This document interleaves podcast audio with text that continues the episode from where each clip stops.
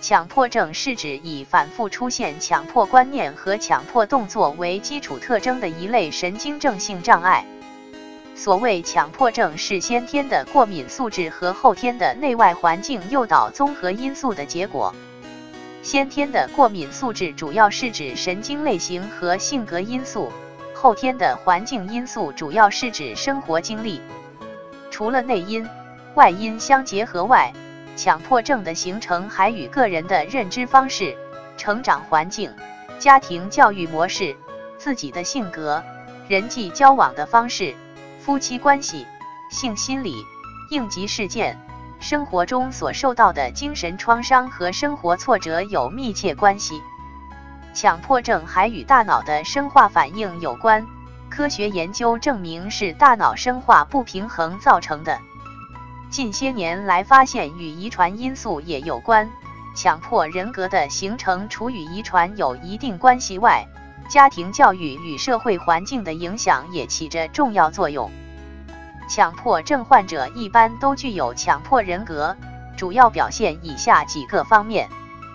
一、强迫症患者一般胆小、敏感、缺乏自信，他们过分拘谨，做事犹豫不决，缺乏决断力。固执、倔强、易激动、情绪不稳、脾气坏。二、强迫症患者往往善良，过分注意细节，求准确，力求十全十美。在处理事务时，往往有不安全感、不确实感或不完善感，会纠缠细节，吹毛求疵。他们非常强烈的害怕批评，害怕出错，过分自我关注。自我克制，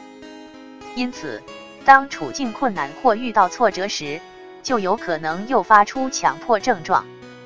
三、由于过分追求完美、精确，这种人在行为上要求按部就班、循规蹈矩，拘泥于形式章程和次序，对一些生活细节也要求程序化、仪式化，思维和行动拘泥于固定的行为学习模式。过于刻板。四、强迫性格的人办事时事前反复推敲，事后经常后悔、自责。表面上虽然可能不露声色，内心却往往很紧张、焦虑，甚至充满怨恨。五、爱整洁，在生活上过分强求有规律的作息制度和卫生习惯，一切均要求井井有条，甚至书橱内的书。抽屉内物品、衣柜里的衣服都要求排列整齐有劲、干干净净，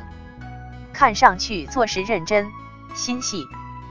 六、内向性强、劣等感强、自我反省性强、责任感太强，认为自己的意志力可以控制一切，过高估计风险，无法忍受模棱两可、穷思竭虑。人在某种特殊的境遇下，偶尔表现出上述心态是正常的，但是，一旦上述心态成为习惯，有些过度了，就需要进行调整了。强迫症的形成过程可划分为两个阶段。第一阶段，当某一想法、观念、事物或情境与自身的焦虑、痛苦或恐惧同时出现时，这些想法、观念。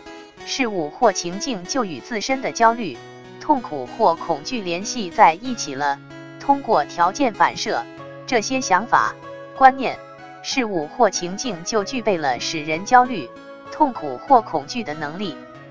当这些想法、观念、事物或情境具有闯入性，就是不可预知的、无法控制的闯入我们的大脑时，就形成了强迫思维。第二阶段。为了缓解这种焦虑、痛苦或恐惧，回避和逃避行为就产生了。而且，如果回避和逃避行为成功的缓解了这种焦虑、痛苦和恐惧，这些行为就会得到强化，一直保持下来。如上面所说，强迫思维往往具有闯入性质，所以很多引发强迫思维的情境难以真正回避。这时就会采取更为积极主动的方式，比如仪式行为，来缓解焦虑、痛苦或恐惧。这些仪式行为也因为能够暂时缓解焦虑、痛苦或恐惧而持续存在，我们就会认为这些仪式行为是缓解焦虑、痛苦或恐惧的唯一的有效方法，最终形成强迫行为。强迫动作是反复出现的刻板行为或仪式动作，使患者屈从于强迫观念，为求减轻内心焦虑的结果。强迫症人的苦恼。在实施了强迫行为之后，虽然焦虑、痛苦或恐惧得到暂时缓解，但我们马上就会后悔与自责，这使焦虑、痛苦或恐惧再次提高。由于后悔和自责，在下一次要实施强迫行为之前，我们就会极力控制和阻止，但最终失败，还是实施了强迫行为，就再次陷入了后悔与自责的恶性循环之中。这种激烈的内心冲突就是强迫症朋友的最大痛苦来源，也就是说，强迫与反强迫是最让患者难以忍受的。当患者把一些正常的生理心理现象当作不正常的东西而极力摆脱，并产生强烈的痛苦的心理冲突，并进入恶性循环。奇怪的一些思想、表象或意象对患者来说是没有现实意义的。不必要或多余的，患者意识到这些都是他自己的思想，很想摆脱，但又无能为力，因而非常苦恼。强迫症是企图消除根本不可消除的烦恼而产生更大的烦恼，也就是说，强迫症是双重的烦恼。强迫自查，在我们的日常生活中，有的会遇到一些人重复一些无意义的动作。如反复检查门是否关好，锁是否锁好，反复洗手，洗一件衣服洗多次仍嫌不干净。有些人反复考虑一些无实际意义的问题，如人为什么会有两只手，一加一为什么要等于二？这种行为和观念，在医学上称为强迫症，属于神经症的范畴。正常的人是否也会出现强迫现象呢？